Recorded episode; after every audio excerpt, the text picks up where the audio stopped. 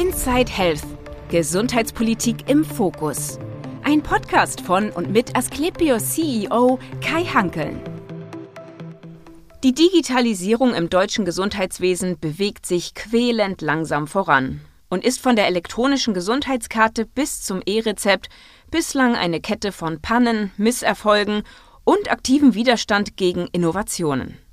Und immer wieder wird der Datenschutz dagegen in Stellung gebracht.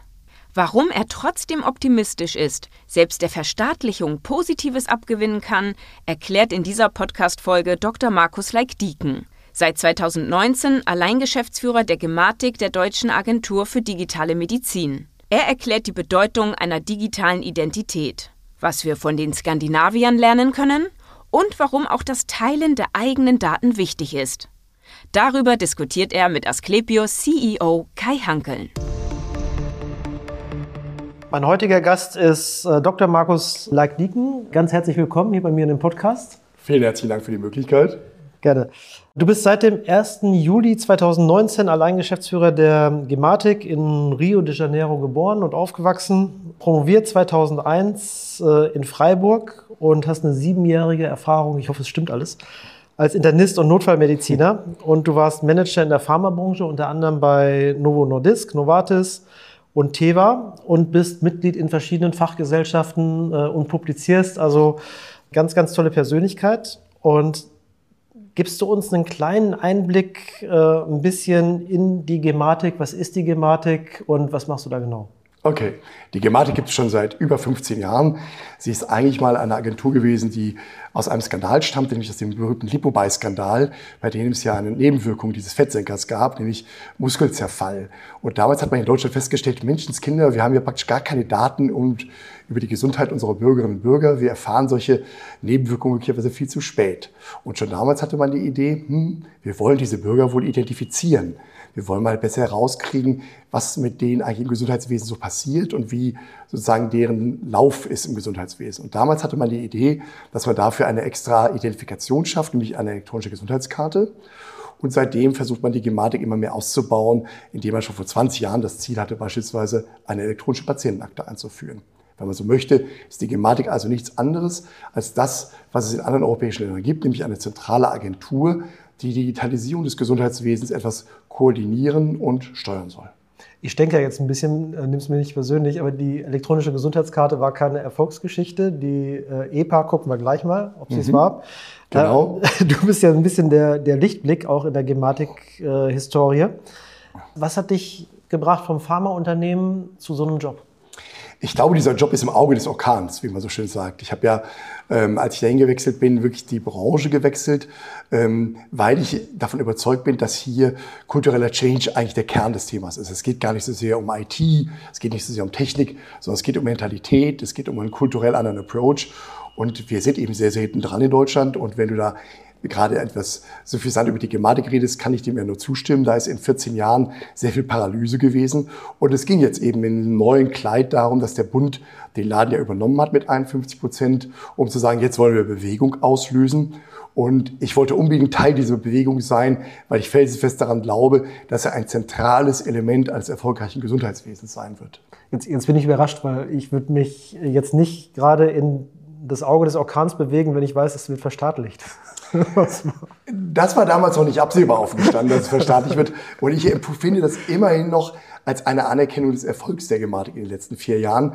Ähm, was wir schon sehen ist, wir brauchen zur Aufholjagd in Europa unbedingt eine stärkere zentrale Kraft. Wir sehen, dass nur die Länder erfolgreich sind, die eine nationale digitale Gesundheitsagentur geschaffen haben, die auch ausreichend zentralistisch sagen kann, jawohl, wir brauchen zumindest eine zentrale Infrastruktur und auf dieser muss der freie Markt dann spielen können. Okay, einverstanden. Zentrale Infrastruktur halte ich für sinnvoll und, und hilfreich. Aber was war jetzt der Punkt des BMGs zu verstaatlichen oder die Struktur zu verändern? Nur die Geschwindigkeit oder? Hm, lass uns das ruhig mal in zwei Akte aufteilen. Der erste Akt war ja jetzt vor viereinhalb Jahren. Im Mai 2019 hat damals der Bund eben 51 Prozent dieser Gesellschafterstruktur übernommen und damit endlich das getan, was, glaube ich, bei Digitalisierung wichtig ist, nämlich, dass das Bürgerinteresse vor den Partikularinteressen der bisherigen Gesellschafter gesteht.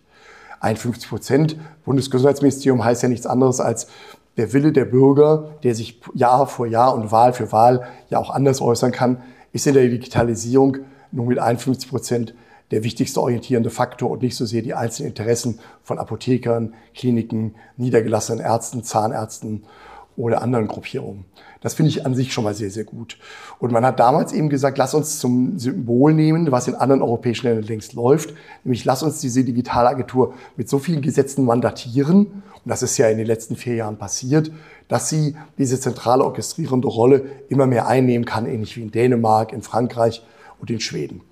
Dass jetzt mit dem Digitalgesetz für den 01.01.2024 das kommt, was du gerade Verstaatlichung nennst, ist auf der einen Seite ein Erfolg und auf der anderen Seite die Konsequenz der Beobachtung der letzten drei Jahre. Man hat mich gesehen, dass diese 51 Prozent nicht ausgereicht haben, um ein nationales IT-Projekt erfolgreich einzuführen. Das müssen wir einfach zugestehen.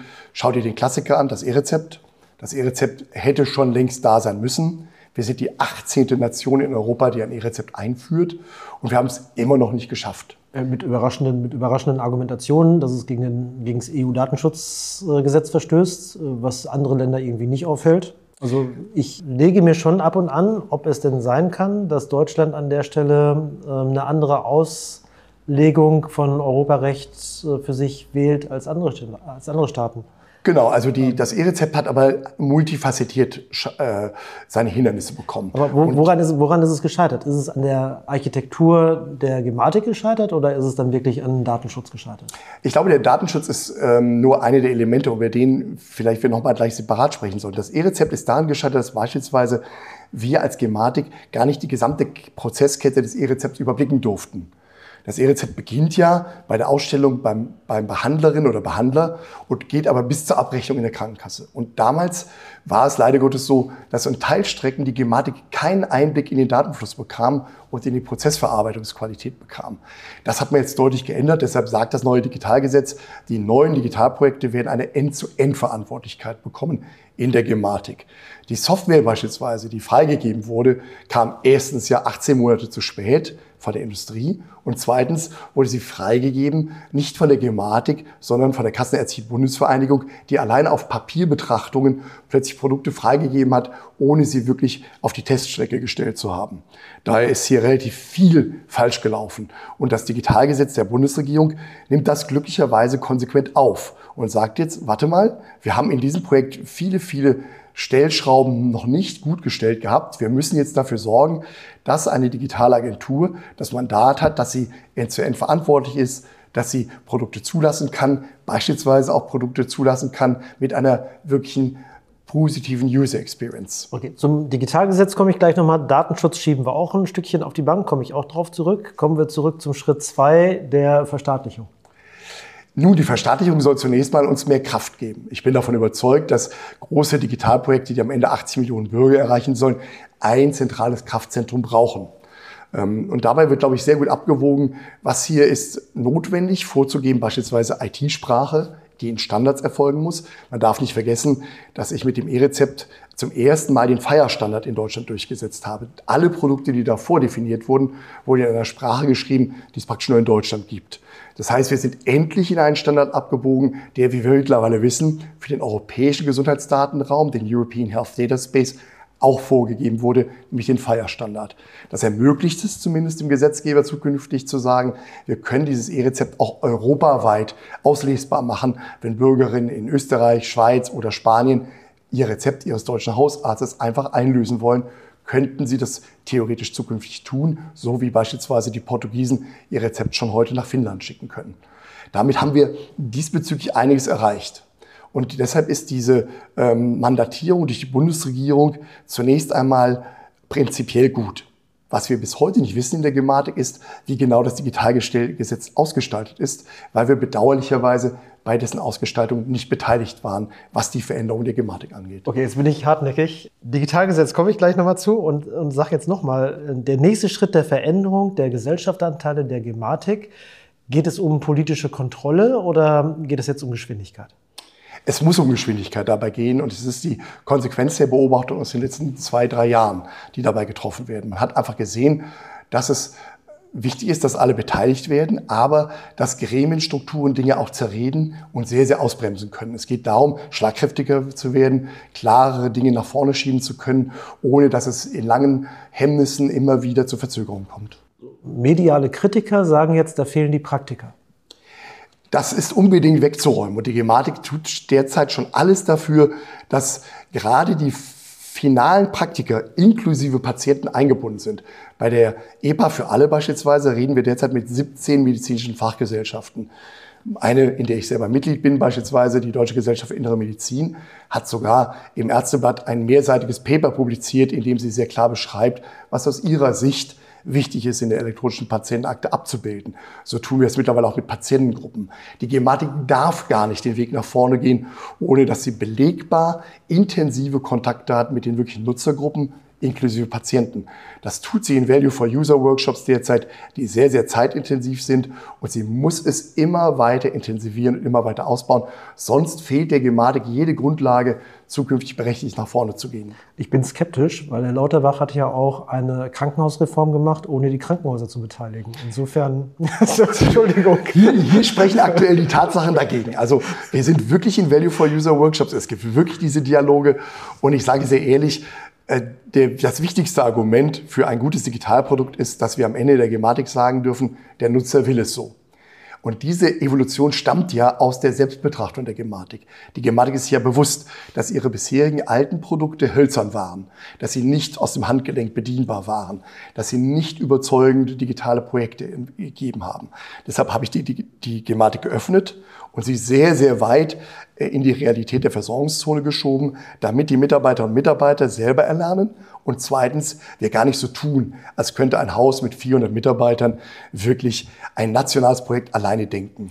Wir, wir, wir kommen gleich mal dazu, was der Nutzer will, weil äh, ich fange mal an, unsere Krankenschwestern wollen nicht dokumentieren, sondern äh, die wollen an Patienten arbeiten. Unsere Ärzte ebenfalls. Unsere Patienten möchten gerne ihre Daten alle digital haben möglichst auf ihren Handys. Äh, mhm. Die machen sich gar keinen Kopf um äh, EU-Datenschutzgrundverordnung und ähnliches. Auf der anderen Seite haben wir diese Phänomene in Deutschland, dass wir mit diesem Tempo nicht vorankommen. Deswegen fangen wir mal an. Wo, wo steht Deutschland in Sachen Digitalisierung, Healthcare? Ähm, und warum kriegen wir dieses Schneckentempo nicht wirklich weg? Mhm. Also, als ich angetreten bin vor vier Jahren, waren wir meistens der vorletzte Platz in den europäischen Listings. Ein Listing hat uns immer wieder auf Platz 18 gesehen.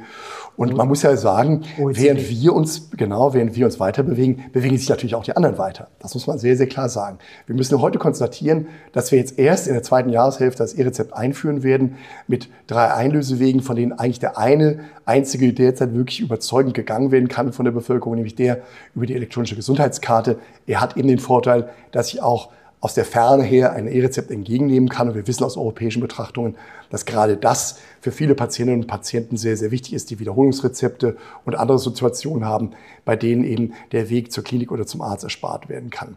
Damit sind wir aber weiterhin erst die 18 in Europa. Die elektronische Patientenakte, Herr Lauterbach weist immer wieder darauf hin, vor 20 Jahren bereits angedacht. Hoffentlich kommt sie jetzt Hoffentlich können wir sie jetzt umsetzen. Dazu braucht es es, okay, der Datenschützer, dazu braucht es eine Debatte, die nicht so tut, als wäre Opt-out äh, schlecht für die Bürgerinnen und Bürger, sondern die Erkenntnis, dass gerade das sogar die beste aller Versionen sein wird, so wie die Dänen das seit 14 Jahren längst genießen.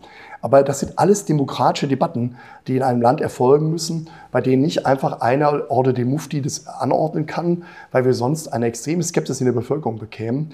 Und deshalb wird es ein Weg werden in Deutschland. Aber, aber haben wir diese Skepsis noch? Also ich habe das lange auch behauptet, habe gesagt, die Deutschen stehen so auf Bargeld, das ist das Zeichen, hm. ähm, sie haben mit der Digitalisierung wirklich nicht so richtig wie, wie andere Europäer. Ähm, inzwischen äh, revidiere ich mich da ein bisschen. Ich glaube nicht, dass wirklich die Digitalskepsis so groß ist in diesem Land. Und ganz im Gegenteil, ähm, gerade bei Gesundheitsdaten gibt es schon einen großen Bedarf der Bevölkerung an vernünftigen Lösungen. Deswegen dieses, das gesellschaftliche Thema glaube ich gar nicht, dass es nicht so ist. Ich glaube, wir kommunizieren noch nicht genügend darüber. Wenn ich das sehe, wie schnell Skeptiker wieder den Raum besetzen können, indem sie sagen, meine Akte in Papier in meinem Keller ist immer noch die beste, das ist ja geschehen im öffentlich-rechtlichen Rundfunk. Da müssen wir einfach sagen, dann ist da ein Raum gegeben, den, der deshalb entsteht, weil wir es nicht genügend aufklärerisch klar machen. Ich bin völlig beim Minister. Jede Bürgerin und Bürger wird ein taghelles Interesse daran haben, dass die Befunde auffindbar sind beim nächsten Behandlungszyklus. Und das gelingt uns nur, indem wir nicht selber Patientenakten führen lassen, bei denen nur die Privilegierten eine gute Akte am Ende führen werden, die digital affin sind, die die Zeit haben, die die Muße haben und aufgeklärt darüber sind, sondern wir schaffen es wie in Dänemark, nein, für alle egal sogar, ob ich ein Handy besitze oder nicht, wird nächste Behandlerin und Behandler den Vorbefund auffinden. Das ist ein taghell überzeugendes Ziel, weil es einen demokratischen Wumms hat, den wir ja sehr selten bekommen, nämlich es wird allen Bürgerinnen und Bürgern dasselbe Recht gegeben, ihre Vorbefunde zu finden. Wenn wir das ausreichend klar kommunizieren, werden wir gewinnen und wird die elektronische Patientenakte für alle von allen auch begrüßt werden. Ist Dänemark das Land, Sie haben es jetzt zweimal erwähnt, ist Dänemark das Land, an dem wir uns orientieren sollten? Ja, ich glaube, dass wir von den Skandinaviern eine Grundentspanntheit lernen können. Erstens mehr Vertrauen zum Staat und mehr Vertrauen darin, dass es für mich gut ist, wenn ich etwas teilgebe, damit die Gesellschaft insgesamt gewinnt. Also die Balance zwischen Egoismus und Altruismus muss in Deutschland immer noch erlernt werden. Wir sehen das daran, dass wir bedauerlicherweise bei der Organspende das Opt-out nicht bekommen haben, sondern ein halbes Opt-in wieder haben. Hier ist es sehr schön, von den Skandinaviern zu lernen. Es ist für mich ein individueller Gewinn, wenn ich meine Daten verfügbar habe. Und es ist ein Gewinn für die Gemeinschaft, wenn ich sie zu Forschungszwecken bereitstelle. Denn eines Tages kann ich selber erkrankt sein und dann bin ich sehr, sehr glücklich, wenn aus diesen Daten neue Schlussfolgerungen gezogen wurden. Vertrauen zum Staat äh, überrascht mich jetzt ein bisschen, weil ich glaube, die größte Religion in Deutschland ist die Staatsgläubigkeit, oder? Naja, unsere Analyse sagt ja, die Bürgerinnen und Bürger geben bei ganz normalen Apps ihre Daten nonchalant preis. Und wenn wir eine sehr gesicherte Version bereitstellen, ist die Skepsis plötzlich zehnmal höher. Deshalb haben wir schon den Eindruck, dass der Absender, ist es eine freie Industrie oder ist es ein vom Staat mit attestiertes Angebot plötzlich einen ganz anderen Maßstab bekommen. Komme ich zu Herrn Lauterbach und seinen äh, Digitalisierungsgesetzen. Jetzt hat er angekündigt, äh, und das ist ja der Klassiker, irgendwie Politiker kündigen etwas an. Zu den Zeiträumen, in denen es dann erfüllt sein muss, sind sie meistens nicht mehr zuständig. Hm. aber er hat angekündigt, 2025 sollen 80 Prozent der gesetzlichen Versicherten die elektronische Patientenakte haben.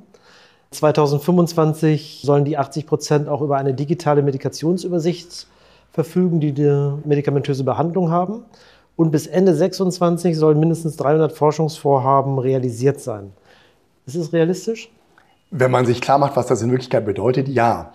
Der erste Punkt erst, ist mir sehr, sehr wichtig. Die meisten glauben, dass das Ziel 80 Prozent sollen eine Akte haben, bedeutet, es gibt überall Handys bei allen Taschen aller deutschen Bürgerinnen und Bürger und auf denen befindet sich überall eine elektronische Patientenakte als App. Das ist damit aber gar nicht gemeint. Gemeint ist, dass für 80 Prozent der Bürgerinnen und Bürger endlich die Vorbefunde strukturiert abgelegt werden. Das tun wir jetzt Schicht für Schicht. Wir tun es zuallererst mal jetzt für den elektronischen Medikationsplan, danach für die 500 meistbenutzten Laborwerte und dann werden weitere Daten Jahr für Jahr, Schicht für Schicht folgen. Wir machen das in Jahreszyklen, weil die Softwareindustrie sonst gar nicht nachkäme. Und was jetzt passieren wird zukünftig ist, dass es ein automatisches Ablegen ohne aktives Zutun von Ärztin und Arzt kommen wird, dass die Medikation abgelegt wird, sodass beim nächsten Besuch diese sofort wieder auffindbar ist. Oder auch beim Apotheker besprochen werden kann beispielsweise. Und dieses Ziel ist technisch weiterhin möglich und sorgt ja dafür, dass plötzlich alle die Augen darüber aufmachen, dass ihnen ein Service geboten wird, an dem sie sich gar nicht aktiv beteiligen konnten und von dem sie alle profitieren. Gut, also schade, ich nehme jetzt mit, ähm, bis Ende 2025 habe ich nicht auf meinem Handy meine Patientenakte alle meiner Vorerkrankungen und Behandlungen. Wenn man möchte, hat man selbstverständlich eine elektronische Patientenakte auf seinem Handy. Aber nicht 80 Prozent der Bevölkerung muss das gewählt haben. Das war mein Punkt. Wer aktiv ist und sich sozusagen da mit hineinbegeben wird, wird seinen elektronischen Patientenakt leben können. Und er wird erstmal strukturiert den elektronischen Medikationsplan haben und selbstverständlich die auch jetzt schon möglichen weiteren Datenformate. Okay, komme ich zum Digitalgesetz, weil da mündet das. Ähm, das ist vorgesehen mit einer Widerspruchslösung. Das finde ich erstmal mhm. per se gut, weil mhm. es äh, grundsätzlich erstmal Geschwindigkeit bringt. Sehen Sie auch so? Ja, wie gerade schon geschildert. Wir haben ja am Anfang geglaubt, Datensouveränität heißt, jeder muss seine Akte selber führen. Auf den ersten Blick sieht das ja auch leicht aus. Man sagt, die Daten gehören mir, also führe ich meine Akte. Auf den zweiten Blick sieht man dann, und das sieht man eben, wenn man nach Dänemark schaut, ach, genau das ist falsch. Es privilegiert die, die Zeit haben, die gebildet sind, die Wohlstand haben hm. und die digital affin sind. Wenn ich es anders mache, nämlich eine patientenzentrierte Akte einführe, die unabhängig davon ist, wie gut der Bürgerin und die Bürger selber daran mitarbeiten können, dann habe ich plötzlich einen ganz anderen Effekt. Ich habe plötzlich allen Bürgerinnen und Bürgern die gleichen Möglichkeiten im System gegeben, nämlich dass ihre Vorbefunde mit demselben Anrecht vorliegen wie von allen anderen auch. Und das ist natürlich eine Kraft dieses Instruments Opt-out, das alle erkannt haben in der Politik und dass deshalb auch alle so motiviert daran weiterzuarbeiten.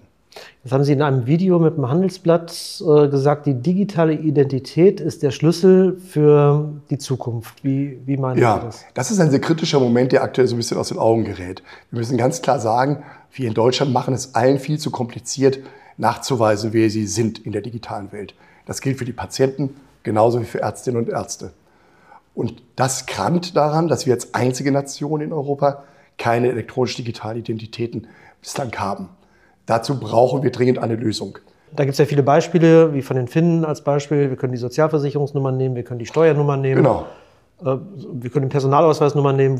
woran scheitert das denn? Es scheitert, glaube ich, an verschiedenen Themen. Erstens daran, dass es bislang noch gar nicht diese Entscheidung gibt, dass es eine gemeinsame Identität für alles gibt in Deutschland, so wie in Finnland eben oder in Estland es eine Nummer gibt für alle Sektoren des Lebens, haben wir uns ja in Deutschland entschieden, es gibt das Zivilleben und das Gesundheitsleben. Das Gesundheitsleben hat die elektronische Gesundheitskarte, das Zivilleben hat den elektronischen Personalausweis. Der wird jetzt wiederum vom Bundesministerium des Inneren vorangetrieben, weil man hofft, dass dieser sich durchsetzt. Der ist ja nur bei 0,8 Prozent der Bevölkerung aktuell etabliert. Dazu gibt es aktuelle Anreize und Zahlungssysteme an Studenten und so weiter und so fort, die die, Hoffnung haben, dass das ansteigt. Wir glauben nicht daran. Wir glauben, dass es eine andere Lösung fürs Gesundheitswesen braucht die zumindest jetzt in den nächsten Jahren sofort fliegt. Dieser Entwurf ist draußen. Er ist mit den Krankenkassen sehr, sehr gut abgestimmt. Und wir erwarten jetzt immer noch, dass wir im Digitalgesetz eine gute Balance zwischen Datenschutz und Datennutzung finden, dass diese elektronischen Identitäten herausgegeben werden können.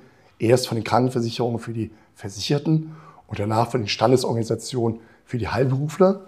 Denn ohne diese elektronische digitale Identität wird es für uns alle weiterhin extrem komplex sein, sich einzuwählen. Man müsste für jede Anwendung wieder sich erneut einwählen. Und es fehlt völlig der Fluss und das Erlebnis, das wir längst in anderen Bereichen unseres Lebens haben, wo wir uns mit unserem Google-Account beispielsweise in alle möglichen Anwendungen einwählen können, weil Google eben attestiert, ich bin ich.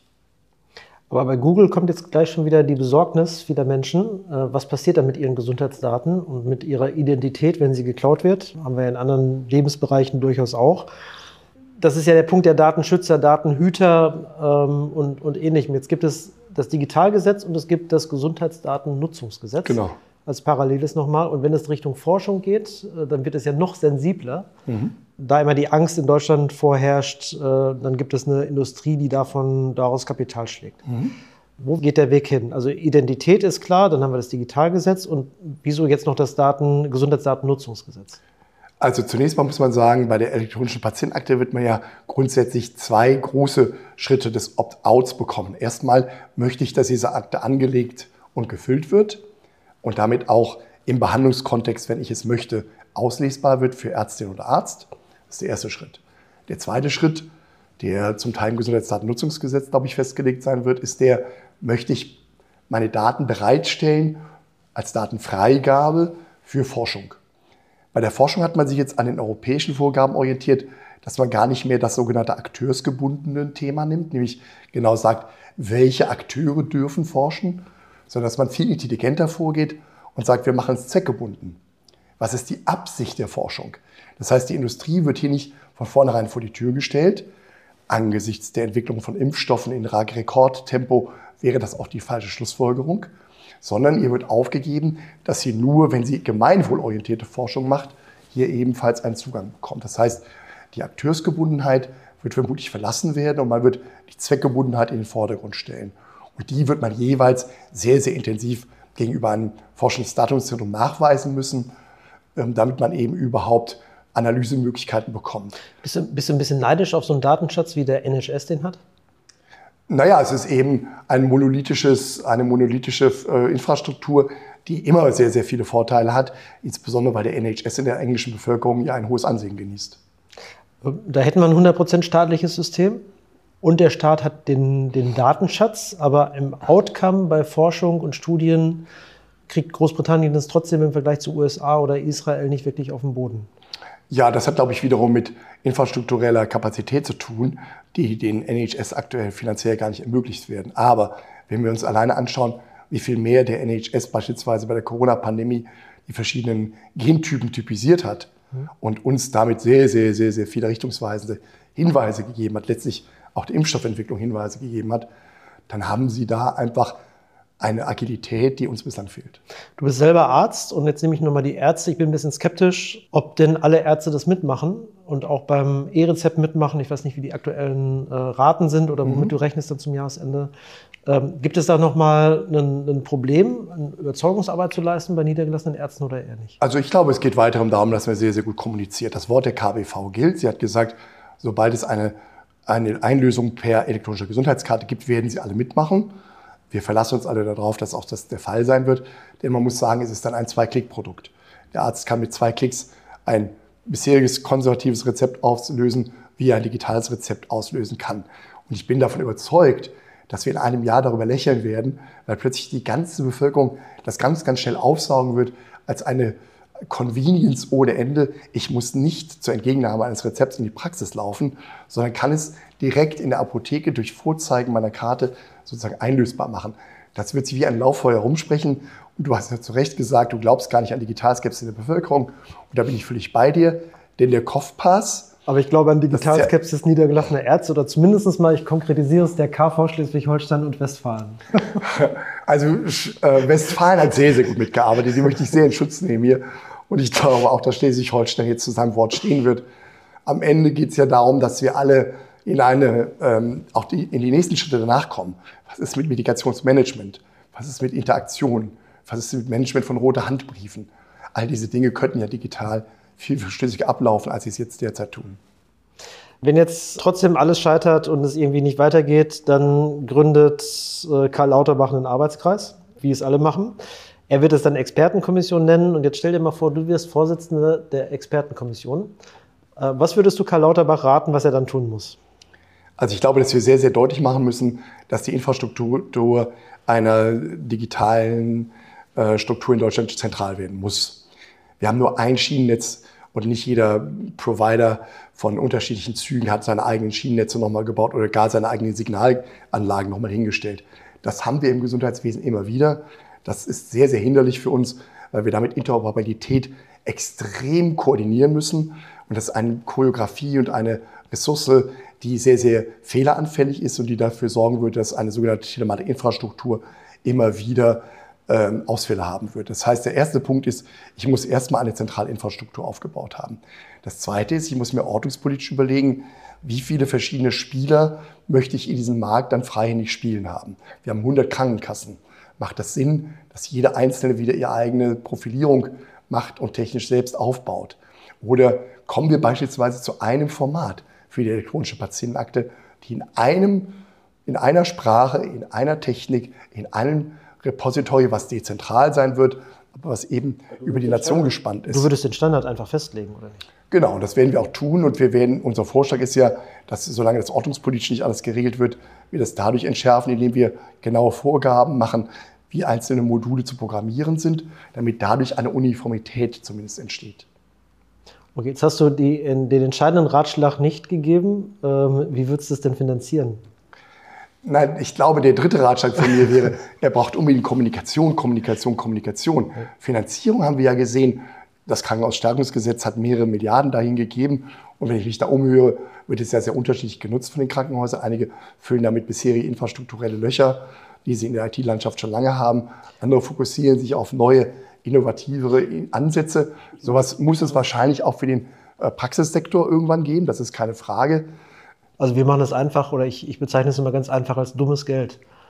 Ähm, weil es wurde mit der Gießkanne ausgeschüttet und mhm. es waren äh, bis auf allgemeine Plattitüden wie, ihr müsst da eine Plattformtechnik irgendwo mit haben. Ja. Ansonsten war es wenig zielgerichtet mhm. und hat ehrlich gesagt uns in Standards, trägerübergreifend, äh, sektorübergreifend und ähnlichen Themen kein Stückchen vorwärts gebracht. Also ist ja. richtig, viele, viele ja. finanzieren davon ihr WLAN, nur dafür war das Geld ja eigentlich nicht gedacht. Gut, aber man muss trotzdem sagen, die Prozentzahl des Investments in Digitalisierung und Gesundheit sind in Deutschland verglichen mit anderen europäischen Ländern immer noch unterdurchschnittlich. Das heißt, man darf es nicht verhehlen. Dein Punkt stimmt schon. Wir werden ohne Investitionen in dieser digitalen Infrastruktur nicht nach vorne kommen. Wir als der Gematik machen da Rahmenvorgaben, damit, wenn man sich etwas kauft, man sozusagen zumindest in die Standards und die Sprachen geht, die in die Zukunft tragen. Wir glauben auch, dass ein Digitalpakt beispielsweise notwendig werden wird, damit sowohl die Sicherheit der einzelnen Praxisausstattungen endlich auf die Höhe des Spiels kommen, aber eben auch die technischen Möglichkeiten ausreichend sind, all diese Mengen von neuen Produkten, die jetzt geschaffen werden, ausreichend zu verarbeiten. Digitalpakt fände ich gut, heißt dann aber auch ein Sondervermögen, ähnlich wie bei der Bundeswehr, weil irgendwo muss es bezahlt werden. Und du hast ja völlig recht, wir, wir haben eine Unterfinanzierung, investiv, äh, mhm. insbesondere in der Digitalisierung. Wird nicht ohne Geld gehen. Ohne, ohne jetzt mal in die Glaskugel gucken zu wollen, Richtung 2030, ohne nach KZG Geld auf den Tisch zu legen, wird es nicht funktionieren. Das ist so und du hast es ja schon so recht angesagt, diese Republik hat viele Herausforderungen. Deshalb ist es auch politisch nicht einfach zu sagen, wir haben eine, ein, eine Bundeswehr, die wir aufrüsten müssen, wir müssen die Energiewende schaffen. Also es, wird, es gibt verschiedenste Sektoren, die sagen, es ist unabdingbar, dass hier investiert wird. Jetzt muss man eben gucken, wie viel ist Gesundheit dabei, eine Stimme. Ich bin da weiterhin optimistisch und glaube, dass ausreichend erkannt wird, dass man da jetzt rein investieren muss, weil wir einfach so viel liegen lassen dass das Gesundheitssystem ansonsten noch viel, viel teurer wird, als es jetzt schon ist. Lass uns noch mal ganz kurz das Thema Datenschutz, habe ich noch auf meiner Liste, abhandeln. Äh, eine Struktur, eine Organisation, die wir uns in Deutschland selber gegeben haben, die uns nicht nur Gutes beschert, sondern die uns halt auch viel Tempo kostet. Wie kriegen wir das Thema in den Griff? Weil der Föderalismus, den will ich gar nicht abschaffen, der Föderalismus behindert es nochmal zusätzlich, weil jedes Bundesland seinen Datenschutzbeauftragten haben, dann kommt mhm. der äh, Bundesdatenschutzbeauftragte, dann mhm. kommt die Datenschutzbeauftragte der, der einzelnen Player. Und dass man dann am Ende keine Einigkeit oder keine gemeinsame Lösung hat, überrascht ja nicht wirklich. Wie kriegen wir das Thema in den Griff? Nun, das heißt ja zunächst mal Gesundheitsdatennutzungsgesetz. Das ist ja schon mal ein positiver Titel. Und man muss ja sagen, vor vier, fünf Jahren hätten wir gar nicht geglaubt, dass einer mal wagt, einen solchen Titel für ein Gesetz zu nehmen. Das halte ich erstmal ein, sehr Einwand, positiv fest. Einwand, es hieß auch gute Kita-Gesetz und deswegen ist die Kita nicht gut geworden. Ja, das stimmt und deshalb muss man sich die Füllung jetzt auch genau anschauen. Aber alle wissen, und das ist ja in Digitalstrategie auch publiziert worden, und da ist die Digitalstrategie auch sehr überzeugend, es geht jetzt um ein Abwägen zwischen Nutzung von Daten und Schutz von Daten, indem dieses Gremium geschaffen wird von Ethikern, Medizinern, Datenschützern und eben auch Datennutzenden. Und deshalb glaube ich, ist es wichtig, dass damit ein ganz neues Equilibrium entstehen kann, was hier für Deutschland maßgeblich sein wird, um diese, um diese Abwägung weit, weit besser zu treffen, als sie aktuell getroffen wird. Aktuell lebt der Deutschland unter der Illusion, dass Schutz von Dingen immer unabdingbar auch das andere ermöglicht. Das ist übrigens in anderen Funktionen von Schutz auch nicht der Fall. Wir können nicht Naturschutz über das Tempelhofer Feld gießen in Berlin und gleichzeitig sagen, das harmonisiert aber mit Wohnungsbau. Also entweder ich mache einen moderaten Naturschutz und dann kann ich auch Wohnungsbau ermöglichen, aber wenn der eine hegemonial bleibt, ist das andere nicht mehr möglich. Und das gilt für vielerlei dieser Dinge. Ich kann nicht die Bestuhlung der Berliner Staatsoper unter Denkmalschutz stellen und gleichzeitig sagen, das verbindet sich aber reibungslos mit Platz, Platzangebot für sitzende Bürgerinnen und Bürger heutiger Zeiten. Das ist eben nicht möglich und das muss man auch fairerweise sagen. Und deshalb glaube ich, dass dieses, dass dieses Diktum, der Datenschutz kann sich immer einfach anpassen und verhindert nichts, dass der nicht wahr ist, wenn er übertrieben gespielt wird. Und deshalb hat die Gematik eine Europakarte aufgebaut, in der man sehr, sehr schön sehen kann, mit einfachen Testimonials aller europäischen Bürger aus verschiedenen Ländern, die zwei Minuten Text zeigen, so mache ich übrigens meine Akte auf, so nehme ich mein Rezept entgegen. Und man sieht plötzlich ganz nonchalant, ach, guck mal einer an. Vor derselben DSGVO dieser Länder, die ja für alle diese Länder gilt, schaffen die sich hier eine Möglichkeit, die zugänglich ist, die die Bürger umarmen, die die Bürger sehr schätzen. Und wir glauben, dass wir das so nicht schaffen. Da hat die Gematik weit mehr Optimismus und glaubt, doch, das können wir schaffen. Und das Gesundheitsdatennutzungsgesetz ist eine Möglichkeit, daran zu kommen. Professor Werner, Uniklinik Essen, überspitzt es ein wenig und sagt, Gesundheitsdatenschutz oder Datenschutz tötet. Ist das hilfreich oder ist es nicht wirklich hilfreich? Naja, das polemisiert vielleicht ein bisschen, aber ist andererseits sehr augenöffnend, weil es natürlich deutlich zeigt, dass dadurch, dass Daten nicht ausreichend verarbeitet werden, viele Einsichten nicht bis zum Patienten kommen. und wir ja schon heute ignorieren, dass Scientific Progress, also dass die vielen wissenschaftlichen Einsichten, die wir haben, ja jetzt schon einen wahnsinnigen Delay haben, bis sie zum wirklichen klinischen Umsetzen kommen. Bei vielen von diesen Dingen gehen wir davon aus, dass es manchmal fünf bis sieben Jahre dauern kann, bis eine neue wissenschaftliche Erkenntnis im tagtäglichen Routine auch wirklich bis zum Patienten kommt. Und dass das digital besser gemacht werden kann, ist klar. Vielleicht gerade heute, weil gestern bekannt wurde, dass Professor Zuhausen verstorben ist. Hier hat ein Mensch zum ersten Mal entdeckt, dass ein Virus einen Krebs auslöst. Er hat dafür den Nobelpreis bekommen. Und daraufhin wurde der HPV-Impfstoff entwickelt. Wer hat europaweit die schlechteste Durchimpfung? In ganz Westeuropa haben wir mit Abstand die schlechteste Durchimpfung. Nur 48 Prozent aller Frauen sind geimpft. In Schweden sind es praktisch 100 Prozent. Bedeutet de facto, deutsche Frauen kriegen noch Gebärmutterhalskrebs über Jahrzehnte, den es in Schweden dann gar nicht mehr gibt. Und digital könnten wir ganz, ganz einfach das angehen, indem man eine Reminder-Funktion schickt, sprachlich adaptiert an verschiedene Kulturen, um zu ermöglichen, dass HPV-Impfung durchdringend angenommen wird.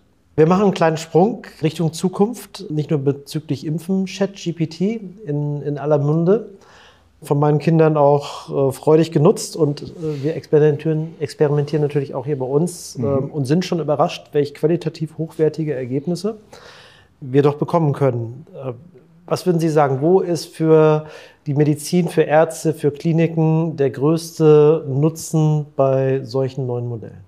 Also ich gehe bei Digitalisierung ja immer davon aus, dass es das Korallenriff-Effekt ist. Es ist unvorhersehbar, wie viele tolle Abzweigungen dieses neue Tool haben wird. Die Flasche ist, aus, ist auf, der Geist ist aus der Flasche. Und natürlich werden wir eine gewisse Regulierung brauchen. Darauf weisen auch Politiker in Deutschland schon hin. Dennoch, es ist eine unendlich lange Liste, wie das Gesundheitswesen verändert werden kann. Wie kann es dafür sorgen, dass das Praxis-Arztgespräch einfach aufgezeichnet wird und sofort protokolliert werden kann? Wie kann die Erstehung von Arztbriefen Ärzte entlasten, weil sie einfach durch diese Form schon längst erstellt sind, wenn der Patient sozusagen wenige Minuten danach die Klinik verlassen möchte? Wie schaffe ich es, dass ich Befundkonstellationen differentialdiagnostisch schnell betrachten kann? Wie schaffe ich es, dass Leitlinienerkenntnisse rechtzeitig bis zum Krankenbett kommen?